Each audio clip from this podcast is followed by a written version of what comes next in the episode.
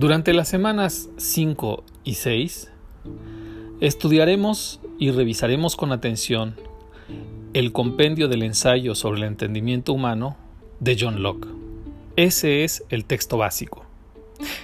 Te recomiendo prepararlo con anticipación porque leeremos todo el compendio. El texto complementario que también hay que preparar es el artículo de Gianina Burlando que se llama Sobre conocimiento y significado en el essay de John Locke. Una vez terminado el tema, haremos la pregunta que tendrás que responder para la tarea 2. Por cierto, espero que te haya ido muy bien en la tarea 1 porque vamos a designar un tiempo en la clase virtual para exponer nuestros resultados. Espero entonces que participes en la exposición y te agradezco de antemano. Recibe grandes saludos. Nos vemos pronto.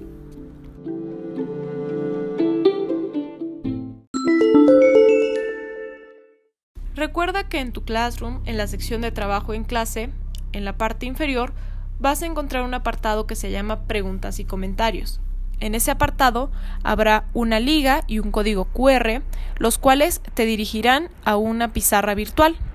Esta pizarra virtual nos sirve para hacer comentarios, preguntas, expresar cualquier eh, duda sobre los temas de la clase o cualquier cosa relacionada con el curso.